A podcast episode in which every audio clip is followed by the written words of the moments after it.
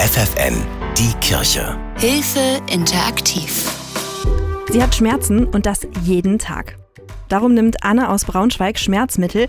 Erst nur die verschriebenen, dann aber auch eins mit einem starken Opiat.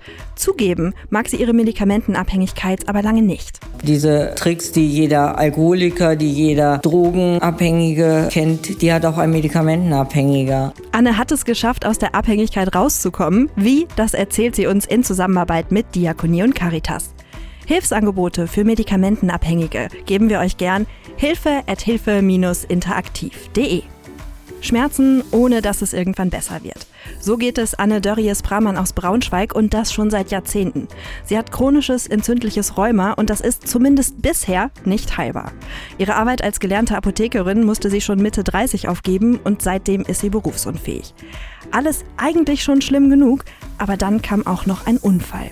Ja, ein schwerer Unfall mit vielen Trümmerbrüchen und durch diese Erkrankung geriet mein Leben auch in eine Schieflage. Ich wurde halt einfach nicht damit fertig, dass ich ab dem Zeitpunkt gehbehindert war und die ganzen Aktivitäten, die ich vorher betrieben habe, halt nicht mehr in der Intensität machen konnte. Sie haben dann zusätzlich zu den Schmerzmitteln, die Sie nach der Unfall-OP genommen haben, noch ein weiteres, stärkeres Medikament genommen. Das nennt sich Tramadol, das ist ein Opiat, das die Schmerzen verhindert, aber auch gleichzeitig zu einer psychischen und physischen Abhängigkeit führt. Denn mhm. Durch dieses Mittel kann man halt wirklich erreichen, dass man schlechte Gedanken, Überforderungen etc. damit unterdrückt und auch betäubt. Das Ganze ging ja drei, fast vier Jahre lang. Wie hat sich das auf Ihr Leben ausgewirkt? Ja, irgendwann gewöhnt der Körper sich so stark daran, dass man fast täglich zu einer Erhöhung greift und dass man natürlich auch den normalen Alltag nicht mehr so bewältigen konnte, wie man das gewohnt war. Wie war das ganz genau? Woran haben Sie gemerkt, hier stimmt jetzt wirklich was nicht mehr?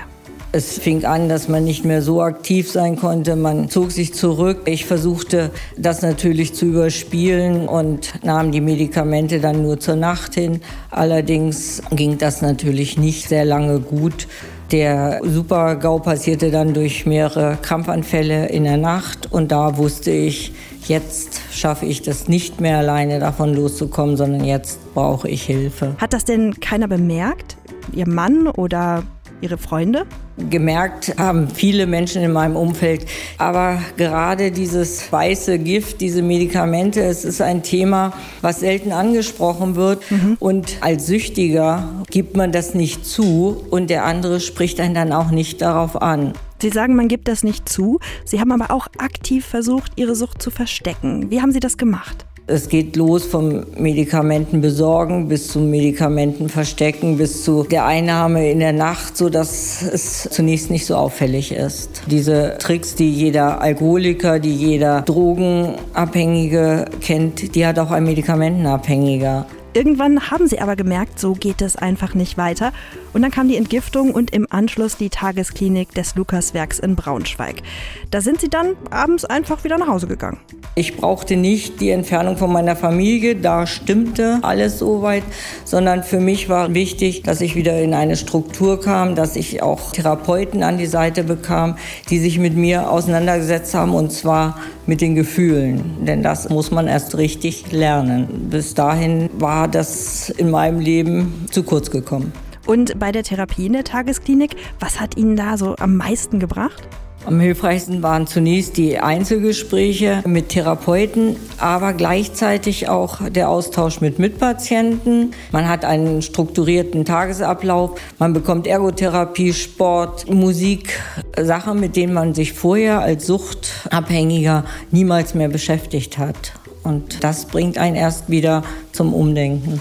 Wege aus der Sucht, darum geht es in der Tagesklinik der Lukaswerk Gesundheitsdienste in Braunschweig.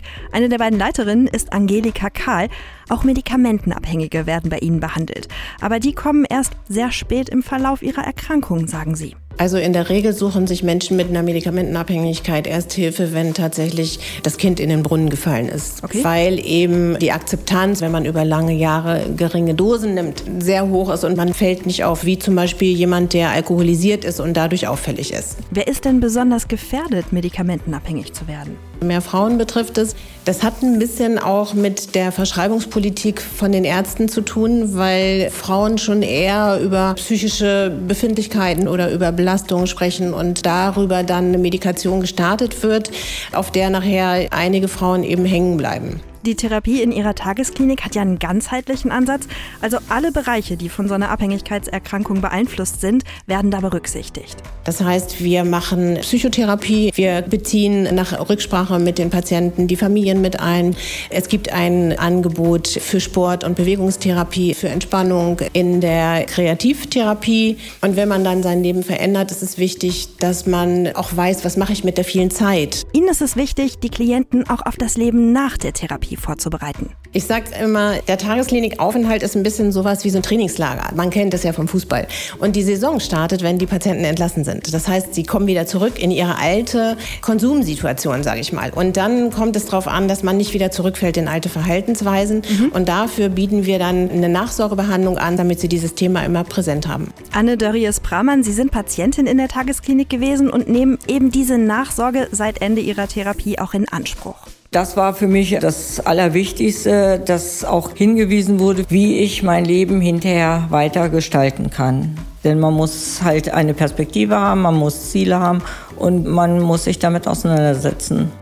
Ihnen hat der Klinikaufenthalt wirklich sehr geholfen. Sie haben Ihr gesamtes Leben neu strukturiert und Sie helfen jetzt auch anderen Menschen.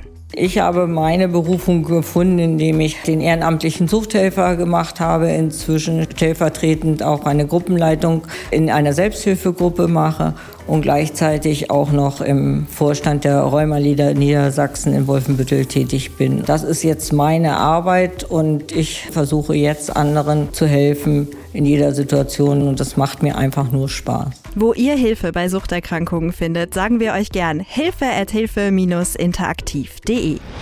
Die Kirche bei FFN.